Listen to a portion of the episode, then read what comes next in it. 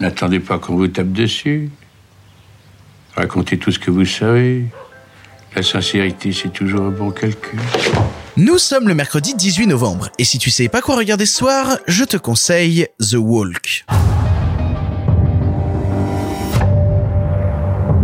Les gens me demandent pourquoi risquez-vous la mort? Pour moi, c'est la vie. Bienvenue à New York. Quelque chose à déclarer J'ai l'intention de tendre un câble entre les deux tours du World Trade Center et marcher dessus. Bonne chance Où que j'aille et quoi que je fasse, j'étais toujours en quête de l'endroit idéal pour tendre mon fil. Wow. J'ai besoin de ton aide pour y arriver. J'ai les gens qu'il vous faut. C'est parti. C'est mercredi, mercredi c'est le jour où on a besoin d'adrénaline pour tenir jusqu'à la fin de la semaine, et j'avais envie cette fois-ci de revenir sur la filmographie, ou en tout cas un film d'un réalisateur que j'aime beaucoup, à savoir Robert Zemeckis. Quand on parle de Robert Zemeckis, on a toujours tendance à parler des mêmes films, on a toujours tendance à faire revenir dans la discussion des trucs comme Retour vers le futur, comme Qui veut la peau de Roger Rabbit, comme Forrest Gump, comme Seul au monde, que des films au final sortis avant les années 2000. Le truc c'est qu'il a réalisé pas mal de choses post-année 2000, Robert Zemeckis, notamment Beowulf qui est très intéressant, notamment le drôle Noël de Scrooge et aussi forcément il faut en parler The Walk. The Walk c'est un projet assez fou et, c'est pas étonnant qu'un réalisateur ait eu envie de se pencher sur cette histoire là puisque c'est un film qui te raconte l'histoire de Philippe Petit. Je, je, pense que tu ne connais pas Philippe Petit pourtant il est français, c'est un funambule français qui en 1974 a illégalement tendu un fil entre les deux tours du World Trade Center pour les traverser. Alors attention, il a pas tendu euh, un, un fil comme ça genre au milieu des deux tours. Non non non, il est monté illégalement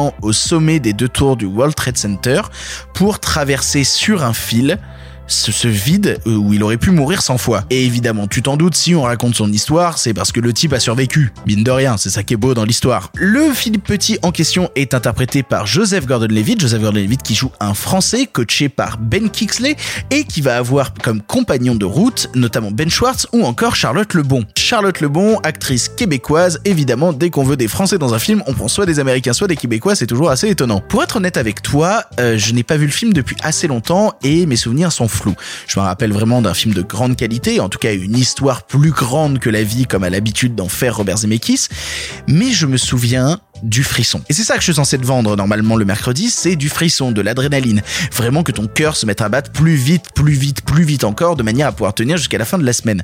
Et c'est ce que m'a provoqué The Walk. Parce que bien qu'on connaisse l'histoire, bien qu'on connaisse tout ça, à partir du moment où Joseph Gordon-Levitt met un pied sur ce putain de fil entre les deux tours du World Trade Center, on est pétrifié. On est pétrifié au point que notre cœur se met à trembler. On commence à suer. On a peur pour le personnage, comme on a rarement eu peur du vide. Et rien que ça, déjà, ça démontre un immense talent de metteur en scène de la part de Robert Zemeckis qui arrive à faire ressentir ça. Et surtout, ça nous rappelle que, ben, la 3D, c'est important. Parce que The Walk est un film que je t'encouragerais, et je sais que la majorité des gens n'ont peut-être pas le, le matériel pour ça, mais c'est un film que je t'encouragerais à découvrir en 3D chez toi si tu en as le moyen. Parce qu'on a beaucoup parlé des expérimentations en 3D et majoritairement, ça a toujours été un petit peu du gadget. Mais ce n'est pas le cas de The Walk. Parce qu'à partir du moment où on voit la profondeur qui sépare les deux tours du World Trade Center en 3D, ça nous donne un effet qui nous pétrifie immédiatement. Pour être honnête avec toi, je suis heureux qu'il y ait eu toutes ces expérimentations sur la 3D depuis euh, quasiment euh, 10 ans maintenant, même un peu plus de 10 ans, parce que ça a amené à ce genre d'expérience-là. Ça a amené à des trucs assez fous. Ça a amené à l'époque au vertige que j'ai eu en regardant Avatar, ou plus récemment aux expérimentations sur euh, le HFR qu'a pu faire Ang Lee avec son Gemini Man. Mais ça a donné ça aussi. Ça a donné le frisson.